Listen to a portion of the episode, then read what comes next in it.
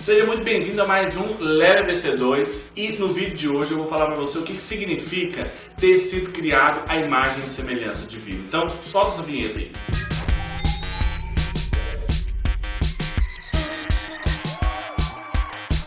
Uma das discussões mais antigas e que rendeu muito debate, tanto na filosofia quanto na teologia, mas agora contemporaneamente também nas ciências, é o que significa nós sermos criados à imagem e semelhança de Deus. Isso, claro que nem todo cientista pergunta exatamente dessa forma, mas os cientistas perguntam qual é a especificidade do ser humano. O que faz o ser humano um ser diferente dos animais, das plantas e das outras estruturas da natureza? Qual é a nossa especificidade? E aí vem um pensador cristão e diz: Nós somos criados à imagem e semelhança divina. Mas o que, que isso significa? O que, que o texto bíblico nos mostra a respeito disso? Se você olhar no primeiro capítulo da Bíblia, a gente pode ler o seguinte quando os seres humanos foram criados. Então disse Deus: Façamos um homem à nossa imagem, conforme a nossa semelhança. Domine ele sobre os peixes do mar, sobre as aves do céu, sobre os animais grandes de toda a terra e sobre todos os pequenos animais que se movem rente ao chão. Criou Deus o homem à sua imagem, a imagem de Deus o criou. Homem e mulher os criou. Deus os abençoou e lhes disse: Sejam férteis e multipliquem-se, encham e subjuguem a terra, dominem sobre os peixes do mar, sobre as aves do céu e sobre todos os animais que se movem pela terra. É muito interessante que o texto está numa sequência de várias palavras, das várias palavras criativas de Deus. Deus estava criando todas as coisas. E o texto tem vários haja. Haja luz, haja divisão, haja separação, haja, haja, haja. Em determinado momento o texto para e Deus troca esse haja, muito impessoal, uma ordem tipo haja e a coisa acontece, por uma colocação mais pessoal. Ele vira e fala: façamos o homem à nossa imagem, conforme a nossa semelhança.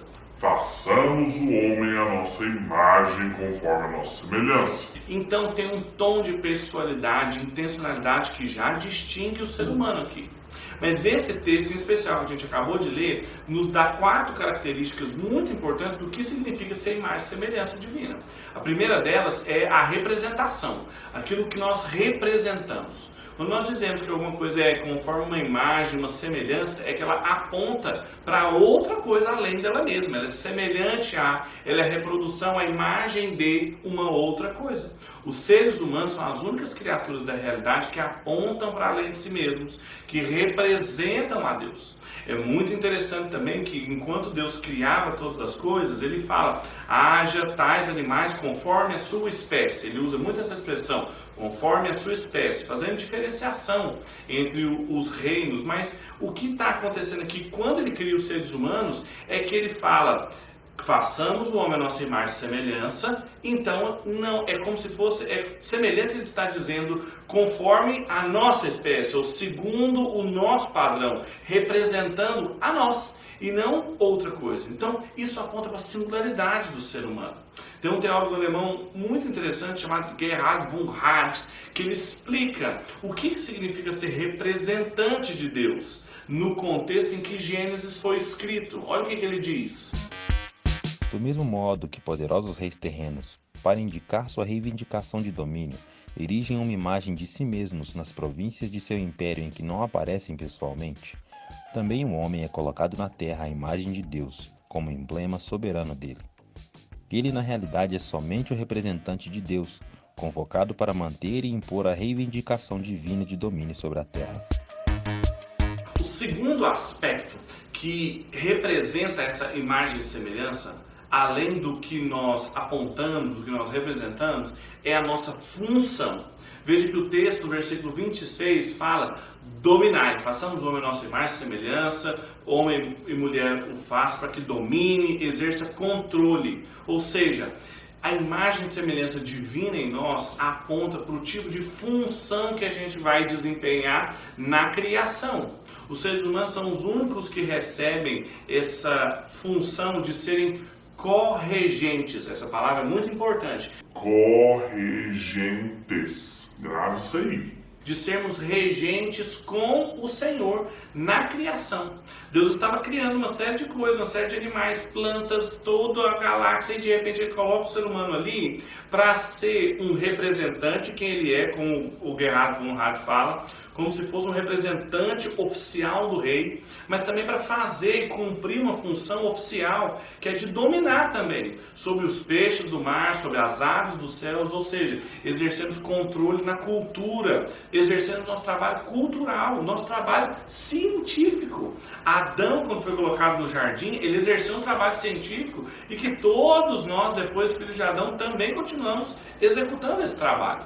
Então, parte do significado de sermos imagens semelhantes de Deus não é só a gente ser parecido com Jesus, não tem nada a ver com isso. Tem a ver quem é quem a gente aponta, quem nós representamos, a função que nós exercemos, o trabalho que nós lidamos ali e tem mais. Em terceiro lugar, o texto continua agora com um detalhe muito interessante sobre o que significa nós sermos imagem e semelhança de Deus. Nós não somos apenas representantes, nós não apenas temos uma função diferente, mas a nossa identidade é muito importante. Veja que Deus está o tempo inteiro falando de maneira geral do ser humano. Façamos o homem, ali dando uma conotação geral da humanidade. Só que no versículo 27, ele afunila o raciocínio e fala agora de maneira mais específica. Ele fala macho e fêmea os criou. Ele faz uma diferenciação, coloca o artigo no definido e ele está querendo mostrar aqui que a identidade desse ser humano não é fluida, não é generalista,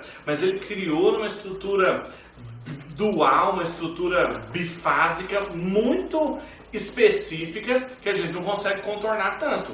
E que todo o nosso corpo, a nossa estrutura biológica, hormonal, inclusive, dão testemunho desse macho e fêmea. Com isso, o texto está querendo mostrar que a nossa identidade, por sermos imagem e semelhança de Deus, não pode ser fluida, ela não pode ser construída de qualquer jeito, ela é tel-referente. Grave isso aqui que eu estou te falando, ela é tel-referente. Ela encontra a sua referência em Deus ela encontra o seu significado em Deus, que Deus também, principalmente na doutrina da Trindade, ele é uma pluralidade em unidade, como o macho e fêmea juntos são imagem e semelhança de Deus. Veja o que o John Walton fala a respeito disso. Deus disse: façamos a humanidade genérica, a espécie humana, a nossa imagem. Note que isso coincide com os anteriores atos criativos dos seres vivos. Deus criou animais, os pássaros e peixes en masse. Para os humanos, essa particularidade faz sentido, uma vez que o verso prossegue para falar deles no plural. Dominem eles, indicando que um foco corporativo é intencionado. Em Gênesis 1:27, o artigo definido é utilizado. Por fim, para a gente terminar, a quarta e última característica que ajuda a gente a entender o que significa ser imagem e semelhança de Deus é o relacionamento. Deus nos fez seres que o representam, nos fez para nos mantermos em relacionamento e um relacionamento não só com Ele. O versículo 28 diz: Deus os abençoou e disse, claramente mostrando o nosso relacionamento espiritual, mas também nos fez seres de relacionamento cultural. Deus nos fez seres relacionais porque Ele é um ser relacional, que por toda a eternidade convive na economia da Trindade, ou seja, em três pessoas distintas habitando e sendo uma só substância divina. E isso é muito importante. Nós, quando nós nos mantemos em relação uns com os outros, com a terra e principalmente com Deus, isso comunica uma característica divina em nós, que nós somos a imagem, que nós somos semelhantes, que é esse caráter relacional. Por tudo isso, a gente pode chegar à conclusão que ser e semelhança de Deus não é só ser um ser racional, ser um ser moral, é mais do que isso, é ser um representante, um corregente com uma identidade, uma função muito claras e estar em relacionamento com Deus que vai dirigir os nossos relacionamentos com as pessoas e o nosso trabalho com a cultura.